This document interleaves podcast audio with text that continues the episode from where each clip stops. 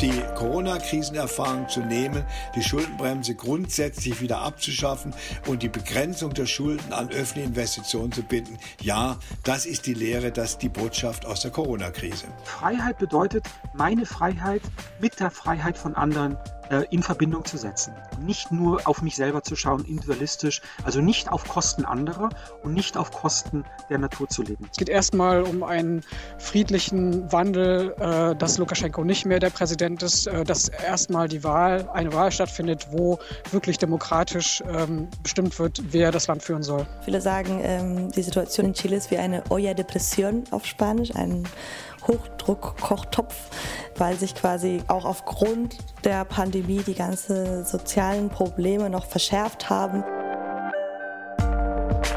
Blätter Podcast. Der Podcast von den Blättern für deutsche und internationale Politik und Detektor FM. Hi und herzlich willkommen zum Blätter Podcast im Oktober. Schön, dass ihr mit dabei seid. In dieser Folge sprechen wir über diese vier Themen. Zuerst über die Kosten der Corona-Krise und wer sie bezahlt mit dem Blätter mit Herausgeber Rudolf Hickel. Dann gibt's noch ein Gespräch mit einem zweiten Blätter mit Herausgeber und zwar Ulrich Brandt über die Zukunft der Klimabewegung und über einen neuen Begriff von Freiheit. Außerdem sprechen wir über die Proteste in Belarus mit der Journalistin Silvia Stöber und über die Wahl einer neuen Verfassung in Chile, 50 Jahre nach Salvador Allende's Präsidentschaft, mit der Journalistin Sophia Boddenberg. Und mit mir begrüßt euch hier die Blätterredakteurin Annette Mengel. Hallo Annette. Hallo Helena, schön dich zu hören. Und Annette und ich, wir haben Neuigkeiten für euch. Ab jetzt gibt's den Blätter-Podcast nämlich auch bei Steady. Ja, ganz genau. Bei Steady könnt ihr ab sofort den Blätter-Podcast unterstützen. So ein Podcast macht sich ja nicht von alleine, kostet Zeit und Geld. Und wir haben es kurz erwogen, aber wollten euch natürlich nicht mit Werbung malträtieren und werden uns deswegen nicht von der Apothekenrundschau oder dem Obi-Baumarkt oder Zalando präsentieren lassen. Das überlassen wir den anderen und freuen uns stattdessen auf euch. Vielleicht kennt ihr Steady ja auch schon von anderen Podcasts. Es gibt dort verschiedene Stufen, auf denen ihr uns unterstützen könnt. Und je nach Stufe gibt es dann auch verschiedene Zugaben. Zum Beispiel gibt es Bonusfolgen, die ihr hören könnt oder Blätter und Detektor FM Goodies. Schaut dazu einfach mal bei Steady vorbei und sucht nach Blätter Podcast. Ansonsten verlinken wir euch es auch in den Show Notes. Und mit dieser Folge startet nicht nur der Blätter Podcast bei Steady, sondern wir starten auch in das dritte Jahr des Blätter Podcasts ein. Denn das hier ist schon die 25. Folge. Und alle vorherigen Folgen, die könnt ihr selbstverständlich nachhören mit ganz vielen spannenden Themen über die letzten zwei Jahre. Ja, ganz genau. Auf ein paar gehen wir gleich nochmal ein, wie die Zeit rennt. Ne? Genau vor zwei Jahren haben wir die erste reguläre Podcast-Folge gehabt mit dir und meinem Kollegen Albrecht von Lucke. Und viele der damaligen Themen, die sind nach wie vor auch jetzt virulent. Nach den Ausschreitungen in Chemnitz vor zwei Jahren ähm, war schon einmal die Bedrohung eines Rechtsextremismus bei uns Thema, dem sich vermeintlich ganz normale Bürger anschlossen. Und jetzt vor kurzem haben wir gesehen, wie Corona-Leugner, Impfgegner und Kritiker der Corona-Maßnahmen wiederum Seite an Seite mit Rechtsextremen die Treppen des Reichstags erklommen und dabei die Reichskriegsflagge schwenkten. Diesem Thema widmet sich mein Kollege Albrecht von Lucke in der aktuellen Ausgabe und das auch mit Blick auf die weit stärkeren Einschränkungen, die uns, das wird gar nicht ausbleiben können, die Klimakrise noch abverlangen wird. Schon damals in dieser ersten Folge haben wir über die Lehren aus dem Dürresommer gesprochen. Dieses Jahr 2020 war der Sommer hier ja zum Glück nicht ganz so extrem, aber damals eben der Sommer 2018, der war extrem. Der hatte verbrannte Felder, fast komplett trockene Flüsse und ein neues Waldsterben gebracht. Ja, ganz genau. Darüber hast du ja damals mit Christiane Grefe gesprochen. Aber das ist natürlich heutzutage ganz genau noch Thema. Wir sehen ja die verheerenden Waldbrände in Kalifornien. Äh, wir haben die äh, dramatischen Nachrichten über die Gletscherverluste in der Arktis und auch den traurigen Zustand der hiesigen Wälder. Darüber hast du ja letztes, äh, im letzten Podcast mit Heike Holdinghausen gesprochen. Äh, das Thema lässt uns also nicht los und in diesem Heft und in diesem Podcast macht sich ja Ulrich Brandt Gedanken darüber, wie Fridays for Future die nötigen Zukunftsdebatten führen müssen, um das Ruder noch herumzureißen. Und Ulrich Brandt ist eben, wie gesagt, hier gleich noch im Interview zu hören. Annette, welche Themen gibt es denn neben denen, die jetzt hier in dem Podcast vorkommen, noch in der Printausgabe der Blätter? Ja, das ist natürlich wie immer eine ganze Menge, ähm, was nicht zu hören sein wird, aber unbedingt zu lesen lohnt. Wir haben den kanadischen Anthropologen und Filmemacher Wade Davis im Heft und er schreibt einen großartigen Essay zum klicklichen Ende des amerikanischen Traums. Er meint, das Coronavirus zwingt die Weltmacht endgültig in die Knie und deckt schonungslos deren Schwächen auf. Er macht einen wunderbaren Rückblick und ähm, beschreibt, wie der Wirtschaftsboom der Nachkriegsjahre eine starke Mittelschicht geschaffen hat, eine starke Gewerkschaftsbewegung mit hohen Steuern für Reiche. Ähm, das alles ist inzwischen passé, weil schon damals der Grundstein gelegt wurde, dass die USA mehr als jedes andere Land das Individuum zum Helden machten, auf Kosten der Gemeinschaft. Und das rächt sich nun bitterlich. Die Amerikaner fanden sich in der Pandemie in einem gescheiterten Staat wieder, geführt von einer dysfunktionalen und inkompetenten Regierung. Und selbst wenn Trump am 3. November abgewählt werden sollte, diese Verwerfungen werden bleiben, so Davis. Und auch der Historiker Bernd Kreiner nimmt uns mit in die Geschichte der USA. Er analysiert die neoimperialen Ambitionen Richard Nixons im Kalten Krieg und wie der US-Chefstratege Henry Kissinger dazu beitrug. Ganz nach dem Motto, das nationale Interesse ist bisweilen wichtiger als das Gesetz und ohne Rücksicht auf Verluste. Für Kissinger waren Leben im Kampf um Amerikas Macht entbehrlich, schreibt Kreiner. Er ignorierte die Toten und machte jene lächerlich, die sich für sie interessierten. Ein wirklich hochspannender, grandios geschriebener Text. Außerdem blickt unser Mitherausgeber Michael Brumlik nach China.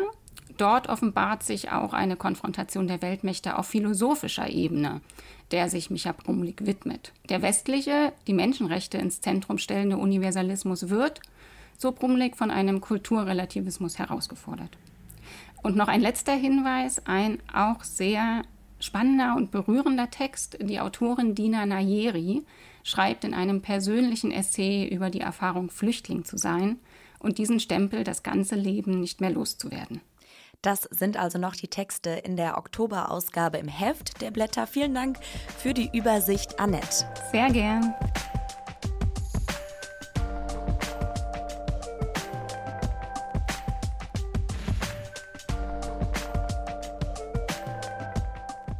Lange ging es in der deutschen Finanzpolitik hauptsächlich darum, Neuverschuldungen zu begrenzen. Die Schuldenbremse ist sogar im Grundgesetz verankert.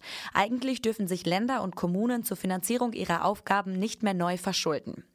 Die Corona-Krise hat da allerdings einen Strich durch die Rechnung gemacht. Um die Hilfsprogramme zur Bewältigung der Krise zu finanzieren, wurden milliardenschwere Kredite aufgenommen. Und auch für das kommende Jahr sind Neuverschuldungen geplant. Wer für diese Kosten nun aufkommt, darüber spreche ich mit dem Wirtschaftswissenschaftler und Blättermitherausgeber Rudolf Hickel. Guten Tag, Herr Hickel. Schönen guten Tag. Hickel, können Sie zu Beginn einmal beschreiben, über welche Dimension sprechen wir? Also in welchem Umfang wurden neue Schulden aufgenommen? Es ist durchaus in einem ersten Schritt abschätzbar, wie groß die Schulden sein werden. Die Höhe der Schulden, die jetzt der Staat macht, nämlich Bund, Länder und Gemeinden, sind natürlich maßgeblich abhängig von zwei Faktoren. Erstens von den Steuerausfällen. Wir haben milliardenschwere Steuerausfälle. Da kann der Staat ja jetzt nicht einfach die Ausgaben kürzen. Also müssen die Ausgaben, die nicht mehr finanziert werden können, über Steuern jetzt über Staatsschulden finanziert werden. Und zweitens, der Posten spielt eine ganz große Rolle.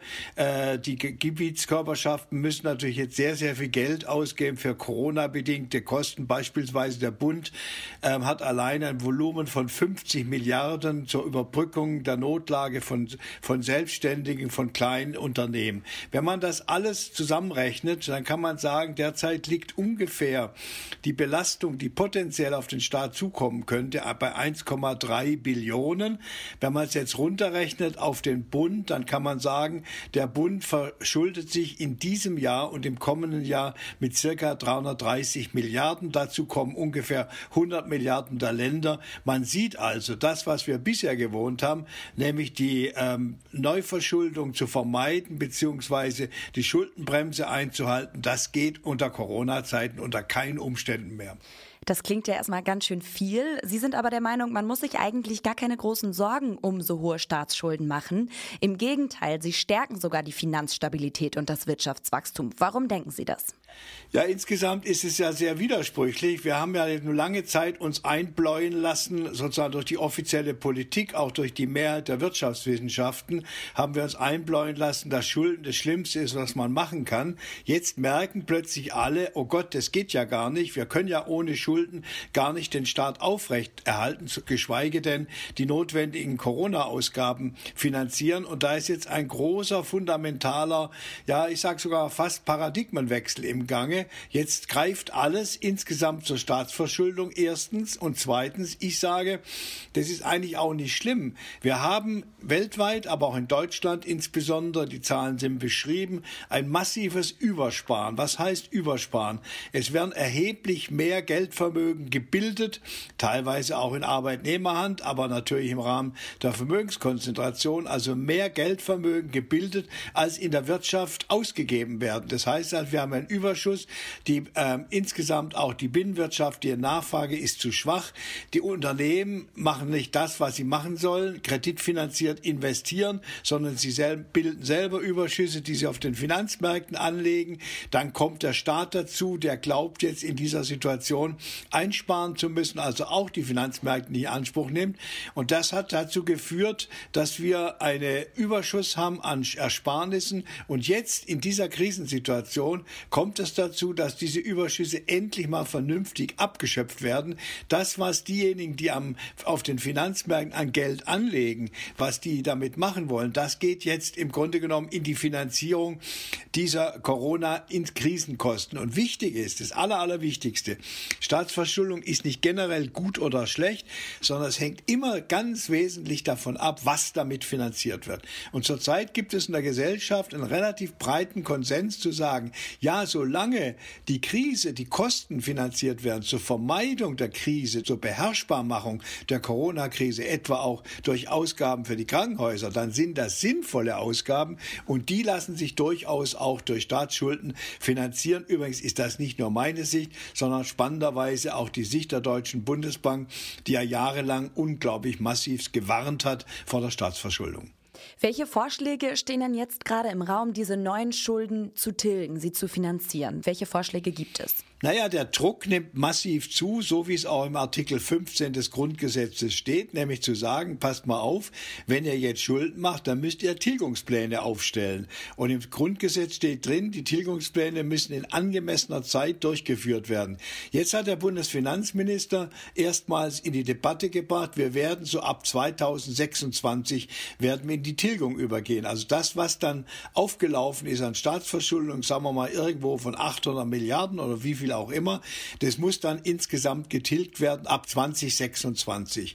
Und da ist natürlich die Frage, wer bezahlt das? Tilgung heißt, dass die bisher gemachten Schulden zurückbezahlt werden müssen und die Zinsen auch bezahlt werden müssen, obwohl die Zinsen aufgrund der niedrigen Zinssätze keine Rolle spielen. Da stellt sich jetzt die Frage, naja, gehen wir mal davon aus, jährlich kämen auf den Bund nach meiner Rechnung ab 2026 kämen also so ungefähr, sagen wir mal, 30, 40 Milliarden pro Jahr zu, die für die Tilgung ausgegeben werden müssen. Und da stellt sich die Frage, wie wird das finanziert? Und da gibt es jetzt eine heiße Debatte, die allmählich so aufflackert, jetzt auch in der Öffentlichkeit. Soll das bezahlt werden, beispielsweise durch ein neues, rigoroses Programm der Staatsausgabeneinsparung, also Austeritätspolitik? Soll es bezahlt werden, etwa aus der Erhöhung der Massensteuern, etwa der Mehrwertsteuer? Oder aber soll es erhöht werden, so geht mein Vorschlag, von den Einkommensstarken? Und da gibt es die Möglichkeit, entweder die Spitzeneinkommensteuersätze zu steigern oder aber eine Vermögenssteuer einzuführen. Ich bin für einen anderen Weg. Ich bin dafür, dass man zeitlich befristet eine Vermögensabgabe einführt, so ähnlich wie das 1952 beim Lastenausgleichsgesetz bei der Bewältigung der Riesenausgaben und Kosten äh, nach dem Krieg und vor allem durch die Flüchtlingsströme, dass man etwas sowas ähnliches macht. Es wird eine einmalige Abgabe, die kann man über Jahre mehrere Jahre zahlen, von den Vermögenden aufgebracht und daraus wird dann insgesamt auch äh, dieser Schuldenfonds beziehungsweise die Schuldentilgung finanziert. Es wäre in doppelter Weise gerecht.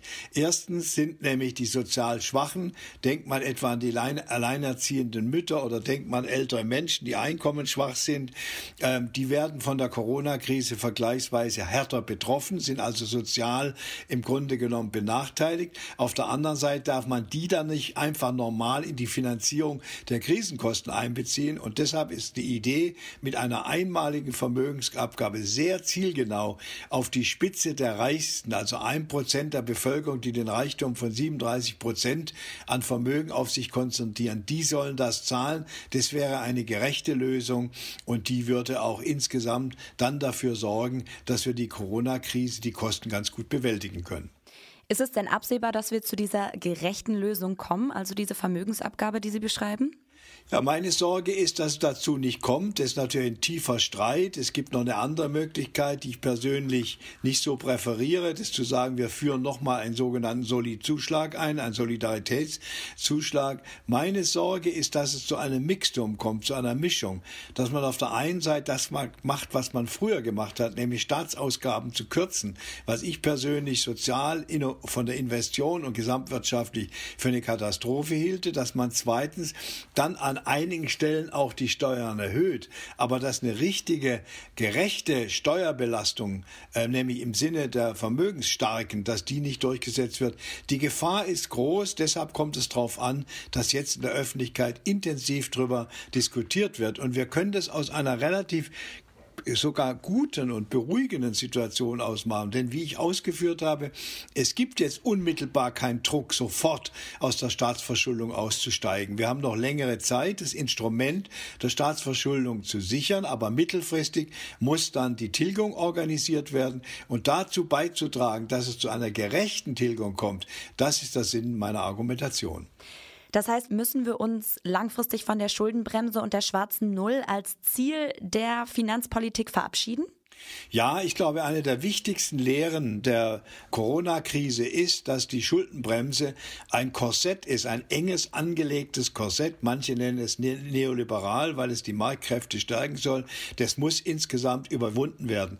Was wir sehen jetzt auch in der Schuldenbremse, dass die Gefahr, äh, dass öffentliche Investitionen, die für die Zukunft, für künftige Generationen, auch für bessere Umwelt unglaublich wichtig sind, dass die im Grunde genommen ähm, Opfer der Schuldenbremse werden. Deshalb würde ich sagen, wir brauchen beides. Wir brauchen eine Finanzierung, die wir beschrieben haben miteinander, mittelfristig, wie die Corona-Kosten bewältigt werden können. Wir brauchen aber auch eine Änderung der Schuldenbremse, am besten einen Ausstieg aus der Schuldenbremse und müssen wieder in den Vordergrund stellen die sogenannte alte goldene Regel.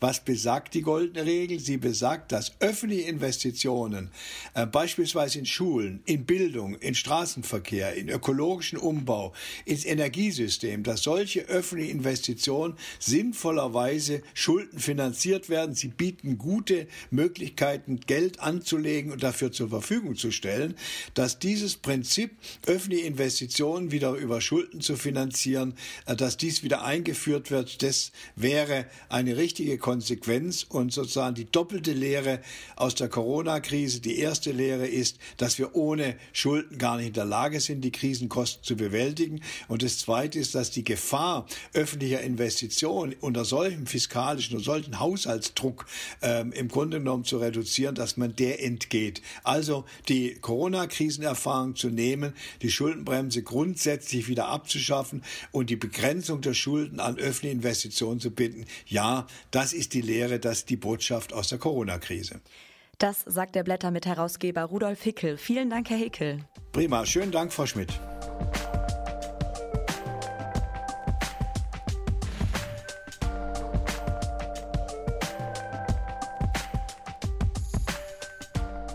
Ende September haben die Fridays for Future seit Monaten zum ersten Mal wieder demonstriert. Die Klimabewegung, die wurde in den letzten Monaten durch das Coronavirus und die Beschränkungen in vielen Ländern der Welt ausgebremst. Aber die Krise bietet den Aktivisten auch eine Chance, nämlich nötige Zukunftsdebatten zu führen. Vor allem müsse es darum gehen, ein anderes Verständnis von Freiheit zu stärken. Das meint der Politikwissenschaftler und Blättermitherausgeber Ulrich Brandt. An die Stelle einer Freiheit der Konsumenten muss eine Freiheit in gesellschaftlicher Verantwortung treten.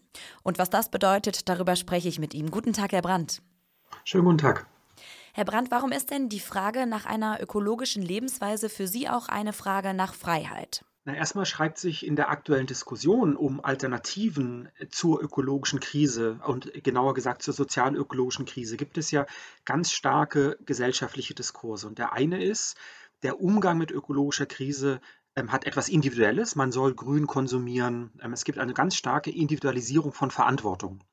Dass, ähm, wenn nur richtig konsumiert wird, dann kriegen wir das in den Griff und da werden Produktionsweisen, Machtverhältnisse und so äh, sowas ausgeblendet. Und das Zweite ist, dass eben ganz oft Forderungen nach einer solidarischen, sozialökologischen Produktions- und Lebensweise damit zurück gedrängt werden, dass es Freiheit einschränken würde. Also nehmen wir die Debatte um Postwachstum, Degrowth, wo ja ganz schnell gesagt wird, wenn ihr da zu weit geht, dann können wir nicht mehr in Freiheit leben. Also die sozialökologische Debatte, das wäre so eine erste ähm, Überlegung, hat eine Blindstelle in der Frage der Freiheit und wird deshalb immer wieder in gesellschaftlichen Diskussionen angegriffen, zurückgewiesen, delegitimiert. Deshalb möchte ich diesen Punkt stark machen. Wir brauchen also ein anderes Verständnis von Freiheit, anstatt dass das, das nur die eigene Freiheit im Blick hat. Wie kann denn so ein anderes Verständnis aussehen? Also erstmal müssen wir uns noch vergegenwärtigen, was ist eben dieses dominante Verständnis. Sie haben es in der Frage auch gesagt. Das negative Freiheitsverständnis ist eines, was ja auch eine lange Tradition hat, ein sehr individualistisches, ich möchte in Freiheit leben, ich möchte äh, konsumieren, ähm, man kann übertreiben, ich möchte die Sau rauslassen können, wann ich möchte. Ich möchte die imperiale Lebensweise in meiner Begrifflichkeit dann leben, wann es mir passt. Natürlich hängt das ganz stark äh, auch am Geldbeutel, am Einkommen, wer kann fliegen, wer kann sich große Autos leisten und anderes. Und diesem individualistischen und negativen Freiheitsverständnis, das ja auch stärker wird. Also Ingolf Blüdorn beispielsweise, ein Soziologe äh, in Wien, argumentiert, dass gerade die Verantwortungslosigkeit, das nicht ähm, sich für die ökologische Krise zuständig fühlen, eben die Individualisierung in der ökologischen Krise stärker wird. Und mein ähm, Argument ist nun, dass wir ein positives Freiheitsverständnis brauchen. Das hat ja auch eine lange politische, äh, theoretische Tradition, das eben im Kern argumentiert, es geht nicht um die eigene Freiheit, sondern es geht darum, in Freiheit leben zu können, aber eben nicht auf Kosten anderer, sondern auch, dass auch andere frei leben können. Also ein ganz alter Gedanke, den hat Karl Polanyi vor 70 Jahren ausgearbeitet und viele, viele andere. Freiheit bedeutet, meine Freiheit mit der Freiheit von anderen in Verbindung zu setzen und nicht nur auf mich selber zu schauen, individualistisch, also nicht auf Kosten anderer und nicht auf Kosten der Natur zu leben. Das wäre der Kerngedanke. Und das ist eben ein positives Freiheitsverständnis gegen das Individualistische. Wie kommen wir denn dahin? Also welche gesellschaftlichen Bedingungen braucht es dafür? Wir kommen dahin, neben der, ich sag mal, kulturellen Dimension einer auch gewollten Selbstbegrenzung, also einer äh, nicht immer mehr, mehr, mehr, Wachstum, Wachstum, Wachstum, ähm, Geiz ist geil. Das sind ja auch kulturelle Selbstverständlichkeiten, die sich dann eben auf der individuellen Ebene niederschlagen, sondern wir brauchen Rahmenbedingungen, die das ermöglichen. Das heißt eben Rückbau von Infrastrukturen für Automobilität, für Fliegen und Ausbau von öffentlichem Verkehr, also dass ich mich eben gut bewegen kann oder einer anderen Raumordnungspolitik, dass die Menschen ihre Alltagswege auch wieder kürzer zurücklegen können. Also sie müssen nicht, weil die Mieten in der Stadt zu hoch sind, weit aufs Land ziehen, haben aber trotzdem einen Arbeitsplatz in der Stadt, wollen das vielleicht gar nicht, sondern es gibt wieder ein Zusammenrücken der Räume. Ein anderes Freiheitsverständnis als Weg bedeutet, die gesellschaftlichen Rahmenbedingungen zu schaffen, also neben der Mobilität, dass ich mich gut, ökologisch und auskömmlich ernähren kann. Also dass es die Infrastrukturen gibt, dass es die Angebote gibt, also neben der eigenen Selbstverständlichkeit, dass es eben nicht alles ähm, vom Weltmarkt über industrielle Landwirtschaft zu uns kommt, sondern dass es eben gute, auskömmliche und auch äh, erschwingliche Lebensmittel gibt, die man kaufen kann. Sie gehen ja auch so weit zu sagen, dass, dass der Kapitalismus eben als Weltsystem gescheitert ist. Das beschreiben Sie ja gerade mit den, mit den Machtverhältnissen, mit den ökonomischen Verhältnissen. Wir müssen weg vom Kapitalismus hin zu etwas, was Sie als Ökosozialismus beschreiben. Ökosozialismus ist äh, keine neue Idee. Was bedeutet das denn konkret? Ja, ich sage ja auch demokratischer Ökosozialismus, weil natürlich Sozialismus eine unglaublich belastete historische Semantik hat. Ich bin auch unsicher, das diskutiere ich ja auch in dem Aufsatz dann für die Blätter, wie weit man mit dem Begriff heute gehen kann. Er ist ja unglaublich belastet, weil viele denken bei Sozialismus an den autoritären Staatssozialismus, der ja gerade Freiheit eingeschränkt hat, der überhaupt nicht ökologisch war, der überhaupt nicht demokratisch war.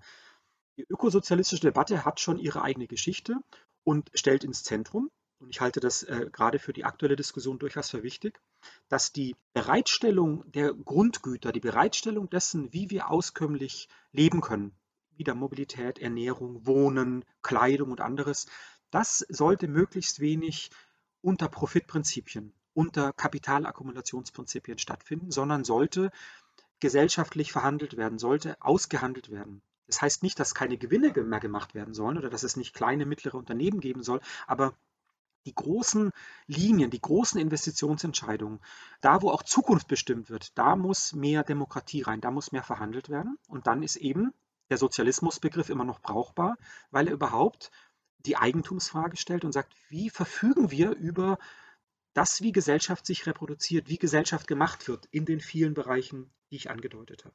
Und welche Chance sehen Sie in den sozialen Bewegungen wie den Fridays for Future jetzt einen solchen gesellschaftlichen Wandel in die Wege zu leiten? Na, erstmal haben die Fridays for Future und äh, ich nenne es, sag mal, die Klimabewegung, haben ja unglaublich viel aufgerissen und das hat ja einen langen Vorläufer. Denken wir an Ende Gelände, also die Politisierung der Braunkohle in einer Zeit ab 2011, 2012, 2013, wo Deutschland ja schon als Öko-Vorzeigeland der Energiewende galt. Und dann gab es eben eine Bewegung, die gesagt hat, schaut mal, hier wird noch massiv Braunkohle gefördert, verbrannt. Das ist alles eine ziemliche Lüge. Ja, also wir brauchen immer wieder die Konflikte, auch das vielleicht noch zu Ihrer Frage, wie kommen wir dahin? Wir brauchen Konflikte, in denen dominante Interessen auch klar dargestellt werden. Die Klimabewegung, ähm, denken wir an die Fridays for Future und auch an andere, hat ähm, das individuelle Handeln zusammengebracht mit den gesellschaftlichen Rahmenbedingungen. Am Anfang sehr stark die Politik. Die Politik soll liefern, denken wir an die Diskurse von Greta Thunberg, aber zunehmend auch die Unternehmen und ähm, Fridays for Future haben eine starke Alltagsorientierung. Ich finde das sehr interessant. Alltag heißt ja nicht nur Konsum, Alltag heißt ja auch, welche Lebensentwürfe haben junge Menschen oder sind in Gesellschaft dominant. Aus meiner Sicht, also es gibt so eine, ich sag mal, so eine Fraktion bei den Fridays for Future einer grünen Ökonomie, ne, wo sozusagen nicht über Kapitalismus gesprochen wird, sondern über Technologie, über Innovation und anderem. Und andererseits gibt es natürlich eine kapitalismuskritische äh, Version. Und die müssen ins Gespräch kommen.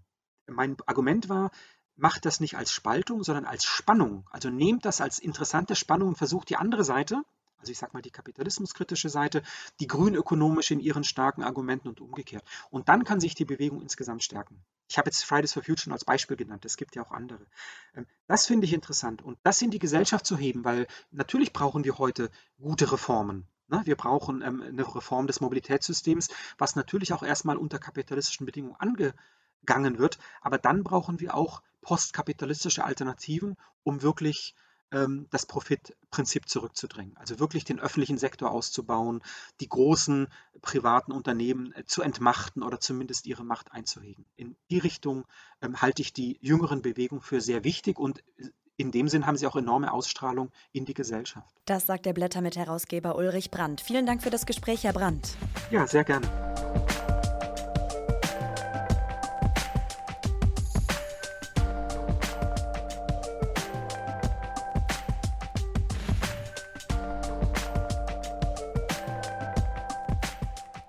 Ende September ließ sich der belarussische Präsident Alexander Lukaschenko überraschend vereidigen, unter Ausschluss der Öffentlichkeit. Denn die protestiert seit der Präsidentenwahl Anfang August massiv gegen das mutmaßlich manipulierte Wahlergebnis und für einen demokratischen Wandel. Trotzdem hält Lukaschenko weiterhin an seiner Macht fest. Um die zu erhalten, verbreitet er vor allem Angst. Sein Machtapparat geht immer brutaler gegen die Protestierenden vor. Über den Aufstand gegen den Batka, den angeblich treusorgenden Vater der Nation, schreibt die Journalistin Silvia Stöber in den Blättern und mit ihr spreche ich jetzt. Hallo, Frau Stöber. Guten Tag. Die Proteste dauern jetzt schon mehrere Wochen an. Wie ist denn die Stimmung gerade in Belarus? Ich würde sagen, es ist auf der Kippe. Also wir haben jetzt seit den 51. Protesttag gehabt ähm, am Montag. Äh, seitdem die Wahl war, Mitte August oder Anfang August, ähm, gehen die Leute auf die Straße jedes Wochenende zu Hunderttausenden, äh, auch während der Wochentage. Also das heißt, die Leute lassen sich nicht mehr einschüchtern, auch nicht von der Gewalt. Und äh, man sieht, dass äh, Lukaschenko zwar mit, seiner, mit seinem Regierungsapparat, mit seinem Staatsapparat versucht, dagegen zu halten, aber er nicht das richtige Mittel findet, um den Protest ähm, einzuschränken einzuschränken oder ganz äh, einzudämmen, also das heißt niederzuschlagen. Weiß man denn etwas darüber, wie es den verhafteten Demonstranten geht? Ähm, das ist natürlich schwer zu sagen. Also es äh, gibt diese Menschenrechtsorganisationen in Belarus, zum Beispiel Viasna, und äh, die zählen auf jeden Fall die, die äh, Leute, die festgenommen wurden. Das sind mehr als 13.000 jetzt mittlerweile. Ähm, es gibt immer wieder Berichte darüber und auch ähm, Leute, die schon freigelassen wurden ähm, nach ein paar Tagen, berichten eben von Folter. Man sieht ja auch diese Folter, also diese Blutergüsse und so weiter, ganz massive Verletzungen. Ähm, das ist eigentlich sehr klar, was dort abläuft und auch, dass die Menschen dort in sehr wenig, in sehr kleinen Zellen zusammen zusammengepfercht wurden über Tage oder auch über lange Stunden. Also das ist äh, eine sehr brutale Art und Weise, mit den Menschen umzugehen. Das hat überhaupt nichts mit Menschenrechten zu tun äh, und äh, ist einem, einem Staat in Europa überhaupt nicht würdig. Was will denn die Opposition, die gerade eben schon seit Wochen auf die Straße geht? Was sind deren Forderungen? Die wichtigste Forderung ist erstmal zu sagen, dass äh, Lukaschenko als Präsident nicht mehr gewählt ist. Ähm, er hat sich ja jetzt quasi äh, ins Amt einführen lassen erneut letzte Woche. Und äh, das entspricht ja nicht dem Wahlergebnis, wie es die Mehrheit der Menschen wahrnehmen, was man jetzt äh, auch immer wieder in Bekundungen sogar aus Betrieben, aus Staatsbetrieben hören konnte. Also ist erstmal die erste Forderung zu sagen, ähm, wir wollen Neuwahlen und dann soll ein demokratischer Prozess einsetzen. Äh, das Ganze wird ja immer so unter dem Motto auch gesagt, äh, dass es um die Innenpolitik geht. Es geht nicht um die Außenpolitik, es geht nicht um eine Festlegung Richtung Europa oder Russland. Das alles wird außen vor gelassen. Es geht erstmal um einen friedlichen Wandel, äh, dass Lukaschenko nicht mehr der Präsident ist, dass erstmal die Wahl, eine Wahl stattfindet, wo wirklich demokratisch ähm, bestimmt wird, wer das Land führen soll. Sie schreiben in Ihrem Text in den Blättern auch, Lukaschenko konnte sich auch deshalb mehr als ein Vierteljahrhundert an der Macht halten, weil er dem Volk im Gegenzug für Loyalität und Gehorsam ein moderates Wohlstandsniveau ermöglicht hat. Und das konnte er vor allem mit Hilfe Russlands. Wie ging diese Allianz von Russland und Belarus dann auseinander? Ähm, das war schon so äh, Anfang der 2000er Jahre, als äh, Putin dann Präsident wurde. Vorher war das so ein Verhältnis, was ganz gut funktioniert hat. Da war Jelzin äh, an der Macht in Russland. Er war relativ schwach und diese Union, die da geplant wurde, sah nach einem gleichwertigen Verhältnis aus, also auf Augenhöhe. Lukaschenko hatte offenbar die Absicht, dass er auch Präsident dieser Union werden könnte. Und das änderte sich dann eben unter Putin. Das heißt, dass Putin sehr viel strenger vorging, was die Forderungen Forderungen der russischen Seite anging, also Möglichkeiten für russische Investitionen in Belarus und so weiter, im Gegenzug dafür, dass äh, Belarus äh, bevorzugt wurde bei den Preisen für Öl und Gas, was enorm wichtig ist für Belarus. Und das ging dann so weit, dass offener Streit ausbrach, dass ähm, sämtliche oder die meisten ähm, Vorteile aufgehoben wurden und das natürlich dann zu massiven Problemen führte für Lukaschenko, weil er eben dieses System und diese Möglichkeiten der Finanzierung äh, nicht nicht mehr aufrechterhalten konnte in dem Maße wie früher. Jetzt bekommt heute Lukaschenko wieder Unterstützung, vor allem aus Russland. Wie stehen denn die beiden Länder jetzt heute zueinander in diesem Konflikt? Na, das ist ja vor allem ein Verhältnis zwischen Lukaschenko und Putin und es ist eben auch keine Freundschaft. Das ist ganz und gar nicht der Fall, sondern das ist so eine quasi Notbeziehung. Lukaschenko verlässt sich mittlerweile komplett auf äh, Putin, weil er eben natürlich ähm, aus Europa und aus dem Westen insgesamt keine Unterstützung für seine Politik erwarten kann. Er sich aber jetzt äh, wieder stärker eben nach Russland orientiert und Putin Putin wiederum hat eben kein Interesse an einem demokratischen Wandel in dem Nachbarland, äh, das so nah ist an Russland, äh, das zu einem Vorbild werden könnte für die Menschen. Und auch zum Beispiel bei den Protesten in Khabarovsk in Russland äh, wird immer wieder auch Belarus erwähnt. Also das heißt, wenn da was passieren würde, was quasi unerwartet ist, ähm, ein Machtwechsel, das wäre für Putin überhaupt nicht zu ähm, ertragen gewissermaßen und demzufolge ist er bereit, da in gewisser Weise ähm, Unterstützung zu leisten, aber das auch immer mit einer Distanz und auch nur in einem relativ geringen Ausmaß. Also dass äh, die Finanzmittel, die er jetzt bereitstellt für Belarus, das sind keine außerordentlich hohen Beträge, sondern das ist so gerade so, dass es so als Unterstützung äh, anerkannt werden kann. Wir sehen jetzt also, Lukaschenko versucht mit allen Mitteln seine Macht zu erhalten. Was ist Ihre Prognose? Wird er sie nachhaltig halten können oder entgleitet sie ihm gerade? Das ist natürlich ganz schwer zu sagen im Moment. Ähm, es ist so ein bisschen auf der Kippe. Ähm, ganz klar ist, dass die Menschen sich das nicht mehr gefallen lassen wollen. Das System Lukaschenko eben eher als der ähm, großzügige Vater, der sich um das Volk kümmert, das funktioniert nicht mehr. Das, das hat er selber gebrochen. Schon früher an vielen Beispielen. Äh, das geht nicht mehr auf. Aber andererseits ist der Machtapparat doch immer noch relativ stark. Also das heißt, auch die Sicherheitskräfte sind nach wie vor äh, hinter ihm. das ist eine sehr hohe Anzahl von Sicherheitskräften, verschiedene äh, Brigaden und so weiter. Ähm, und viele Leute innerhalb des Staatsapparates warten aber darauf, was passiert, ob sie sich vielleicht doch auf die andere Seite bewegen können. Das hängt aber auch davon ab, ähm, wie stark die Opposition bleibt, wie, wie, wie ähm, entschlossen die Menschen sind. Und natürlich dann irgendwann aber auch die Frage, wie sieht es denn aus, äh, wenn es denn einen Machtwechsel geben sollte? Können dann zum Beispiel die Polizisten ihren Job behalten oder äh, müssen die vor Gericht gestellt werden? Gibt es dann einen Aufarbeitungsprozess? Ähm, wie gefährlich ist das für ihr Leben sozusagen in dem Sinne? Können sie ihre Jobs behalten? Ähm, müssen sie ins Gefängnis? Äh, müssen sie das Land verlassen oder sowas? Solche Fragen kann die Opposition im Moment einfach noch nicht beantworten. Und da ist eben diese Unsicherheit äh, auf Seiten des Staatsapparates groß äh, bei den Leuten, die dort engagiert sind.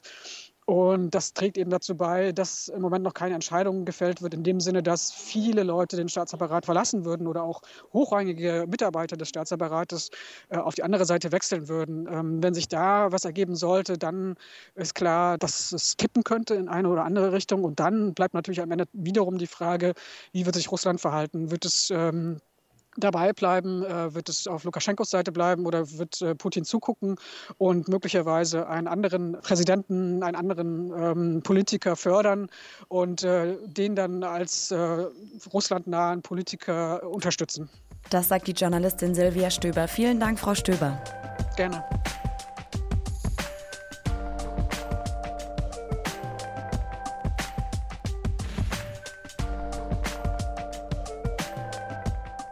Ein Jahr ist es jetzt her, dass die Chileninnen und Chilenen auf die Straßen ihrer Hauptstadt Santiago geströmt sind. Damals hatte sich ihre jahrelange aufgestaute Wut entladen und sie haben eine neue Verfassung für Chile gefordert. Am 25. Oktober sind sie jetzt dazu aufgerufen, über eine neue Verfassung abzustimmen. Wir haben hier in diesem Podcast damals mit der Journalistin Sophia Boddenberg darüber gesprochen und tun es auch jetzt, ein Jahr später wieder. Hallo, Frau Boddenberg. Hallo. Damals war der Auslöser der Proteste der Anstieg der Metropreise. Es ging dabei aber um etwas ganz Grundsätzliches. Das ist jetzt ein Jahr her. Was ist denn aus der Bewegung seitdem geworden? Genau, ein Jahr ist jetzt vergangen und das Referendum hätte ja auch eigentlich im April stattfinden sollen, wurde jetzt aber wegen dem Coronavirus verschoben. Und die Pandemie hat natürlich auch die, die Bewegung ähm, beeinflusst, vor allem weil die Proteste nicht mehr stattfinden konnten. Aber trotzdem ist die Energie immer noch da, dass die Leute etwas verändern wollen. Viele sagen, ähm, die Situation ist in Chile ist wie eine Olla de Presión auf Spanisch, ein, ein Hochdruckkochtopf, ähm, weil sich quasi auch aufgrund der Pandemie die ganzen sozialen Probleme noch verschärft haben. Viele Leute haben ihre Arbeit verloren ähm, und der Staat unterstützt die Menschen einfach nicht ähm, und viele helfen sich gegenseitig und darin sieht man auch, wie die Bewegung auch während der Pandemie ähm, sich weiter vertieft hat, weil ganz viele solidarische Netzwerke entstanden sind in den Stadtvierteln. Die Ollas Kommunes, das sind solidarische Suppenküchen. Ähm, die Leute haben voneinander gekocht, also weil der Staat die Menschen einfach vollkommen im Stich lässt. Und die Verfassungsänderung ist natürlich auch immer noch ein wichtiges Thema, weil darin auch die vielen sozialen Probleme verankert sind. Auch jetzt während der Coronavirus-Pandemie wurden viele Gesetzesentwürfe vom Verfassungsgericht die zum Schutz der Bevölkerung dienen sollten während der Coronavirus-Pandemie, wie zum Beispiel äh, eine Preisdeckelung von den Preisen für Medikamente und äh, Hygieneartikel, wurden vom Verfassungsgericht gekippt, weil äh, der Verfassung zufolge die, die Rechte, die Freiheiten der Unternehmen wichtiger sind als die sozialen Rechte der Bevölkerung. Und deswegen ist jetzt nochmal deutlich geworden, wie wichtig eine Verfassungsänderung ist, damit es wirklich eine Veränderung geben kann in Chile. Also diese Abstimmung jetzt hat eine große Bedeutung und Sie beschreiben in Ihrem Text auch den historischen Charakter dieser Abstimmung, denn sie findet fast genau 50 Jahre nach der Wahl von Salvador Allende zum chilenischen Präsidenten statt. Wenn wir darauf mal zurückblicken, was hat denn die Wahl Allendes damals für Chile bedeutet? Allende war der erste demokratisch gewählte sozialistische Präsident der Geschichte und das, das wichtige Erbe, was er hinterlassen hat, war sein, sein Kampf für eine gerechte Gesellschaft ähm, und auch seine Hoffnung, dass es wirklich möglich ist, eine andere Gesellschaft aufzubauen. Und er hat damals für einen parlamentarischen Sozialismus sich eingesetzt. Er hat genau am 14, 24. Oktober wurde er im Präsidentenamt bestätigt vom chilenischen Parlament damals. Und hat eine gesetzliche Krankenversicherung eingeführt, ähm, Schulhefte, Bildung kostenfrei gemacht, ein Liter Milch für alle Kinder in Chile bereitgestellt, äh, die natürlichen Ressourcen verstaatlicht. Ähm, und das sind alles Forderungen, die auch jetzt wieder präsent sind und auch im Oktober man auf den Schildern der Menschen bei den Protesten lesen konnte.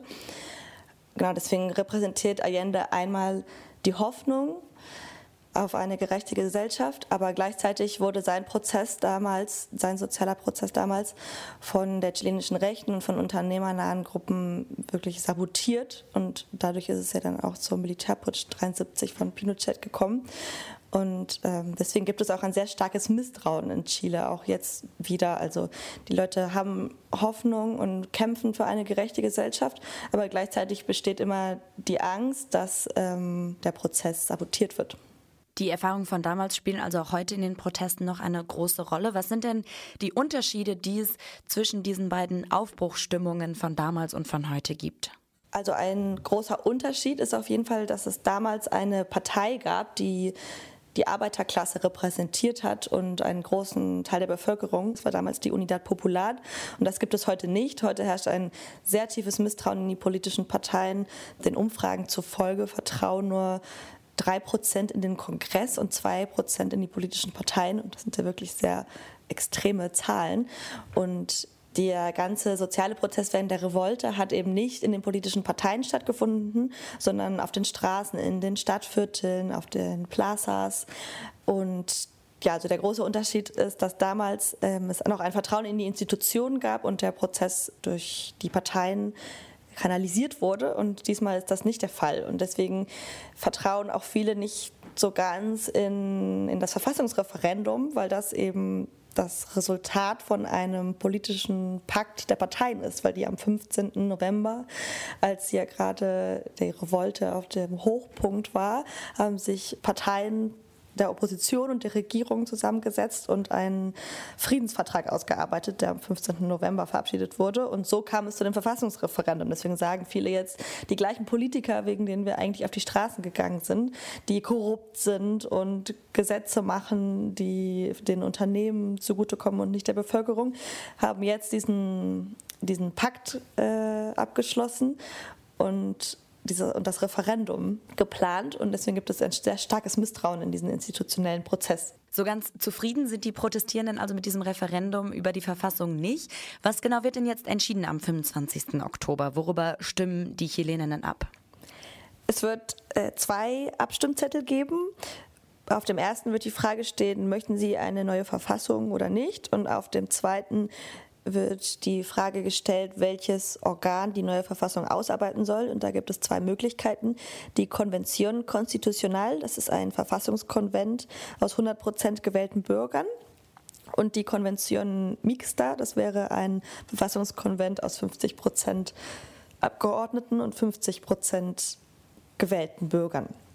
Und die äh, sozialen Organisationen und linken Parteien machen eigentlich alle Kampagne für die erste Option, also für einen komplett aus gewählten Bürgern zusammengestellten Verfassungskonvent, ähm, weil im Parlament die rechten Parteien in den letzten Jahren immer die die Reformen, die tiefgründigen Reformen blockiert haben und wenn es ein gemischtes Konvent gibt, wäre es wahrscheinlich, dass die rechten Parteien dann mehr Sitze hätten und so auch den Verfassungsprozess ähm, blockieren könnten, weil es sehr hohe Mehrheitsforderungen gibt. Also jeder Artikel muss mit einer Zweidrittelmehrheit abgestimmt werden. Und das ist das Positive, was damals die Oppositionspolitiker erreicht haben in diesem Friedensvertrag, dass wenn es zu keinem Abkommen kommt, wenn es keine Mehrheit gibt für einen Verfassungsartikel, dass der dann nachher im Parlament nochmal diskutiert werden muss. Aber es wird in keinem Fall der Artikel aus der alten Konstitution, aus der alten Verfassung weiter gelten. Und welcher Ausgang wird jetzt von dem Referendum erwartet? Den Umfragen zufolge wird die Option für eine neue Verfassung gewinnen, das Apruebo und die Konvention Constitucional, also die komplett aus gewählten Bürgern zusammengesetzte Verfassungsversammlung. Aber es besteht immer noch die Möglichkeit, dass wegen Corona wenig Leute wählen gehen, weil vor allem auch die Medien und rechte Parteien auch viel Angst machen und sagen, ähm, dass es gefährlich sein könnte, wählen zu gehen und dass wegen Corona eigentlich das Referendum abgesagt werden soll. Und je weniger Leute wählen gehen, desto geringer wird wahrscheinlich die Stimmenanzahl für die neue Verfassung sein, äh, weil es wirklich ziemlich geteilt ist, dass die, die einzigen, die nicht für eine neue Verfassung stimmen wollen, sind äh, unternehmernahe Gruppen und rechte Parteien, die oder sogar Pinochet-Verteidiger, die die alte Verfassung verteidigen, weil sie während der Militärdiktatur von Pinochet verabschiedet wurde.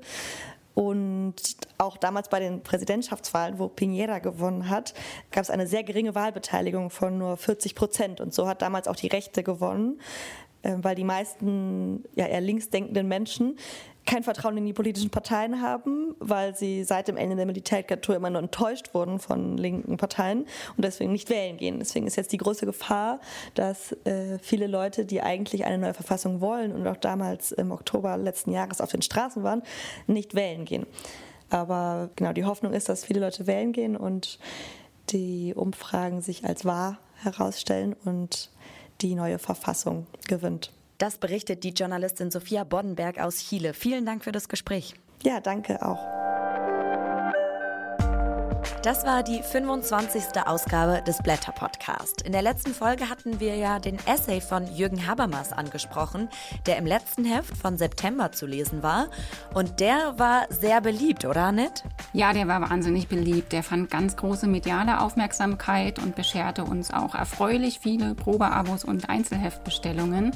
Der wurde also ganz groß rumgereicht und gelesen und wir haben auch begeisterte Zuschriften erhalten. Und er wird jetzt alsbald auch auf Englisch äh, auf www.blätter.de zur Verfügung stehen. Und außerdem wird er aktuell ähm, ins Russische übersetzt. Äh, er wird dann auf der sehr ähm, interessanten und lesenswerten Website Decoda zu finden sein. Und er wird auch noch übersetzt ins Polnische, Französische und Italienische und dort in Zeitschriften erscheinen. Also wenn ihr ihn noch nicht gelesen habt, dann bestellt euch noch das Heft von September oder direkt ein Probeabo. Und am Ende geben wir wie immer einen Ausblick auf das kommende Heft der Blätter. Annette, kannst du schon sagen, was in der November-Ausgabe drin sein wird? Ja, die November-Ausgabe wird natürlich ganz unter dem wir hoffen, hoffnungsvollen, aber vielleicht dann doch auch bedrohlichen Stern der US-Wahl stehen. Die fortwährenden Ankündigungen von Donald Trump, eine Niederlage nicht anerkennen zu wollen, lassen auf düstere, umkämpfte Zeiten blicken. Dazu wird es einiges zu lesen geben, aber natürlich nicht nur das, auch manch anderes. Lasst euch überraschen. Ihr könnt euch auf jeden Fall schon darauf freuen. Und damit hören wir uns hier wieder im November. Macht's gut, bis dann. Tschüss, Elena. Tschüss.